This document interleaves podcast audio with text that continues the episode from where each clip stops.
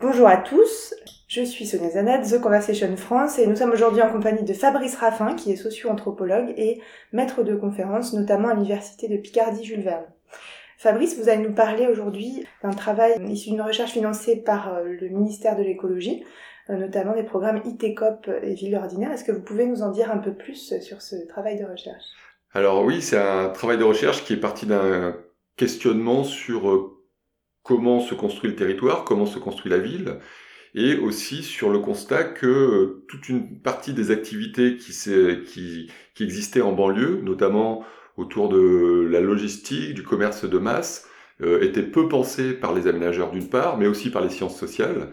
Donc le constat qu'il existait des, de vastes espaces euh, occupés par ces activités et qui étaient passés sous silence, alors que par ailleurs on pouvait se focaliser sur des conflits euh, autour d'aménagements comme les éoliennes par exemple, qui finalement sont, sont hum, assez restreints en termes d'espace et, d'occupation d'espace. Là, on était sur des zones immenses qui faisaient parfois plus de autour de Hénin-Beaumont, notamment euh, en banlieue lilloise, dans le bassin minier, euh, des espaces qui faisaient plusieurs kilomètres carrés et qui finalement ne posaient pas problème, dont personne ne parlait et qui n'étaient pas analysés. Voilà, donc c'est un, peu le, début de notre questionnement. Et ensuite, la question a été plutôt comment ces espaces de la logistique euh, produisent du territoire, d'une part, des aménagements, et à partir de ces aménagements et de ces activités, comment ces activités et ces aménagements produisent aussi des modes de vie spécifiques à certains endroits du milieu urbain et de la périphérie des franges métropolitaines. L'objectif est double en fait. D'une part, sortir des stéréotypes sur le périurbain, les franges métropolitaines. Alors en saisissant la complexité en termes de processus urbains, euh, comprendre le périurbain dans sa tension avec une ville-centre, puisque ça, ça existe toujours, contrairement à ce que voudraient nous dire des, théories sur la métropolisation, par exemple. La ville-centre fait toujours sens dans la construction des territoires, mais aussi un ailleurs mondialisé, euh, donc tenir ces deux dimensions, locales, dans la tension avec la ville-centre, et d'autre part, euh, un, ailleurs mondialisé, des flux internationaux qui travaillent aussi le périurbain. Le périurbain, ce n'est pas euh, euh, quelque chose qui est coupé du monde, ghettoisé, on va dire. Non, non, c'est quelque chose qui est tout à fait connecté sur des flux mondiaux qui travaillent l'espace et qui permettent de reconsidérer l'espace et les modes de vie locaux. Ça, c'est la première dimension. Et la deuxième dimension, ça a toujours été d'appréhender dans ces processus de construction des territoires périurbains euh, des dispositifs, alors ce que l'on a des dispositifs en vecteur d'activité, des dispositifs économiques, donc de l'activité économique qui produit du territoire.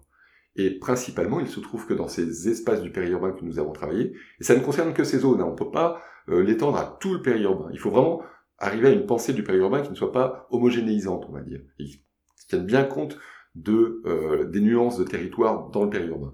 Donc en tout cas, une activité économique autour de la logistique, des transports et de l'approvisionnement de masse, de l'approvisionnement de masse, donc ces trois activités faisant dispositif pour produire et influer les modes de vie spécifiques à ces zones du périurbain. Et euh, vous, vous disiez que le sujet euh, était délaissé finalement par, euh, par la recherche des sciences sociales. Pour quelle raison Est-ce que vous l'expliquez? Alors, il y a plusieurs biais, c'est-à-dire que les, les, sociologues sont des gens comme, des comme les autres, je dirais, euh, dans le sens où ce qui nous attire souvent, c'est le spectaculaire ou des choses qui font euh, des conflits, là où ça va pas. Il se trouve que là, c'est l'inverse. En fait, ça va très bien. C'est, on a des activités banales. Hein, donc, le programme auquel nous avons participé, qui s'appelle Ville ordinaire, comme son nom l'indique, il ne s'agit pas de s'interroger sur euh, des choses qui sont euh, voilà euh, qui sortent de l'ordinaire. Donc là, on est sur la banalité du mode de vie périurbain, voilà, des activités économiques, des activités sociales et des spécificités quand même qui font que ces endroits du périurbain, ces, ces zones du périurbain sont spécifiques et ne, sont pas comparables à d'autres endroits de l'urbain. Vous avez aussi rapproché euh, deux espaces euh, qui sont géographiquement très éloignés, à savoir euh, le quartier de Songdo Incheon à Séoul, dans la périphérie de Séoul, et Europa City, le Bourget, près de Paris. Pourquoi avoir choisi ces deux espaces? Alors, on, s'est interrogé sur cet endroit un petit peu particulier qui s'appelle, ce qu'on appelle aujourd'hui les franges périurbaines.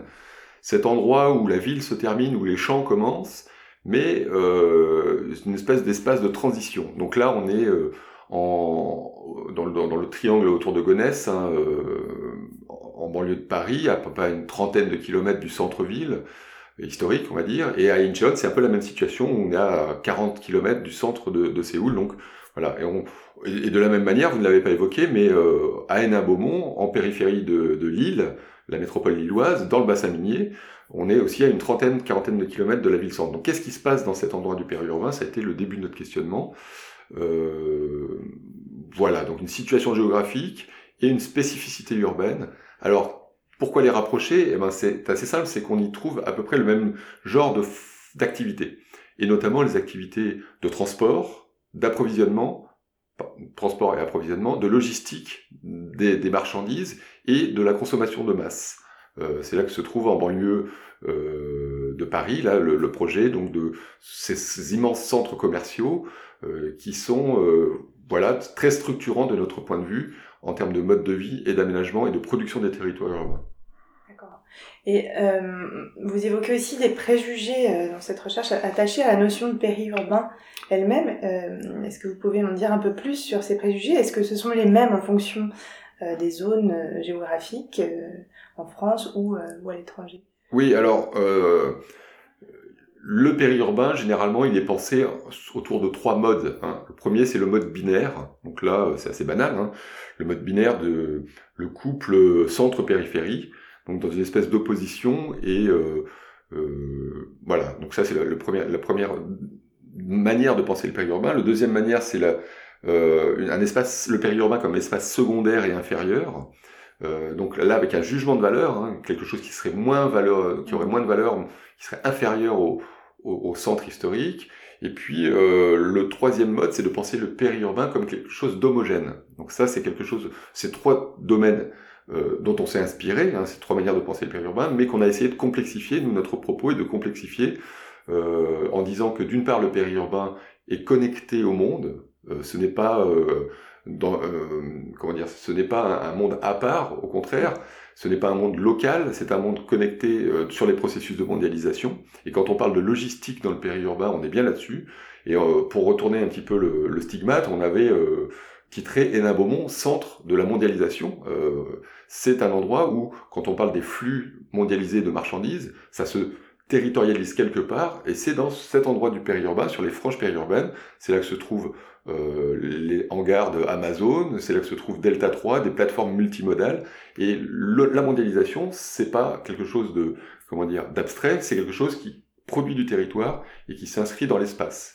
Qui n'est pas périphérique ni euh, ah bah, du coup, aux franges du, du coup c'est oui. pas. Du coup, c'est la centralité historique qui devient périphérique par rapport à cette centralité de la logistique, de l'approvisionnement de masse. C'est là que se trouve, euh, je reprends l'exemple des Beaumont, le plus grand Auchan de France. Hein, donc euh, euh, là, il s'est créé tout un mode de vie autour de la circulation des marchandises, l'activité logistique, quelque chose qui fait dispositif, c'est le terme que nous avons employé pour qualifier ce lien entre consommation, approvisionnement et transport. Voilà, c'est le dispositif mondialisé, spatialisé en ces endroits du périphérie, du périurbain. Donc c'est pour répondre à votre question, on a les mêmes phénomènes en banlieue, en grande banlieue donc de Séoul, tout comme euh, en grande banlieue parisienne, euh, dans ces espaces à peu près une trentaine de kilomètres, 40 kilomètres des centres-villes historiques. Et ces dispositifs dont vous, parlez, comment euh, entendent-ils modifier ou modeler la façon dont les habitants vivent Alors, comment dire les choses? Pour répondre à votre question, je poserai une autre question qui est qui produit la ville aujourd'hui Qui fait la ville? Donc, le sens commun voudrait que ce soit le politique où euh, oui, les responsables politiques décident de le maire, euh, les aménageurs.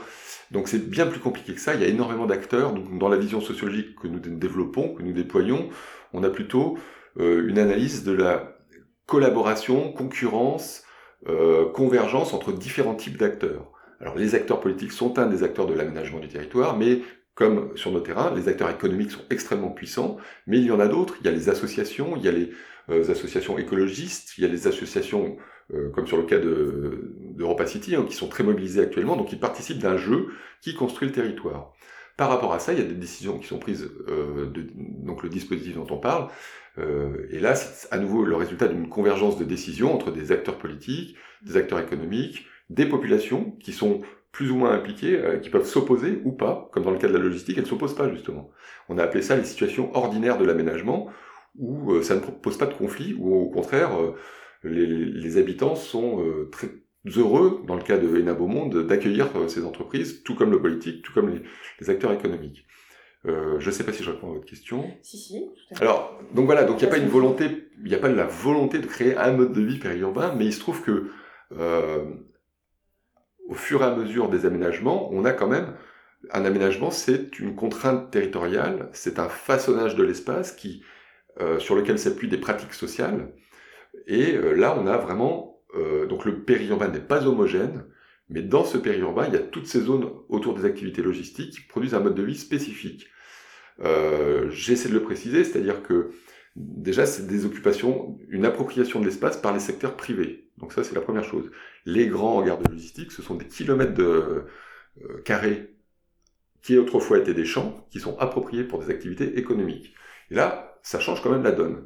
Euh, ces appropriations, par exemple, en termes de mode de vie, ça veut dire que vous vivez constamment sur des bretelles d'autoroute, sur des contournements de ces espaces logistiques. Donc il y a une contrainte forte dans les déplacements qui est liée à ces zones euh, logistiques. Par ailleurs, quand on parle du dispositif logistico-commercial, comme on l'appelle, euh, c'est aussi en lien avec euh, la logistique, ces activités d'approvisionnement de masse, donc c'est plus le petit commerce de proximité, c'est le commerce de masse, donc avec où on va en, famille le samedi après-midi, c'est un, une redéfinition de la centralité historique des villages et petites villes françaises, donc les villes ordinaires. Euh, c'est pour ça qu'il y. Euh, le centre-ville, ce n'est plus le centre historique, hein. c'est euh, là où se trouve la mairie et l'église, c'est dans nos, analyses, c'est devenu la zone commerciale au champ Ikea, qui fait centralité au sens de concentration d'activité, au sens de concentration de l'appartenance locale. Les gens sont hyper fiers de leur centre commercial et la vie de famille, les loisirs s'y déroulent, beaucoup de services, les banques, la restauration, les loisirs, le sport, tout ça se concentre. Les services publics, c'est-à-dire que les transports publics y, convergent. On a sur le parking des lignes de bus qui, arrivent. Voilà, donc là on a entre la logistique et la consommation de masse une redéfinition du mode de vie, ou en tout cas oui, une modification des modes de vie, une spécificité des modes de vie, euh, notamment fondée sur l'usage de l'automobile aussi. Donc ça, c'est une des grandes... On sort de la proximité, on est sur des, un accroissement des distances et aussi une spécialisation des espaces, puisque entre l'espace de travail, l'espace de où on réside et l'espace où on s'approvisionne, tout ça, c'est des espaces qui sont spécialisés mmh. et segmentés. Merci beaucoup Fabrice Raffin pour ces éclairages et à bientôt.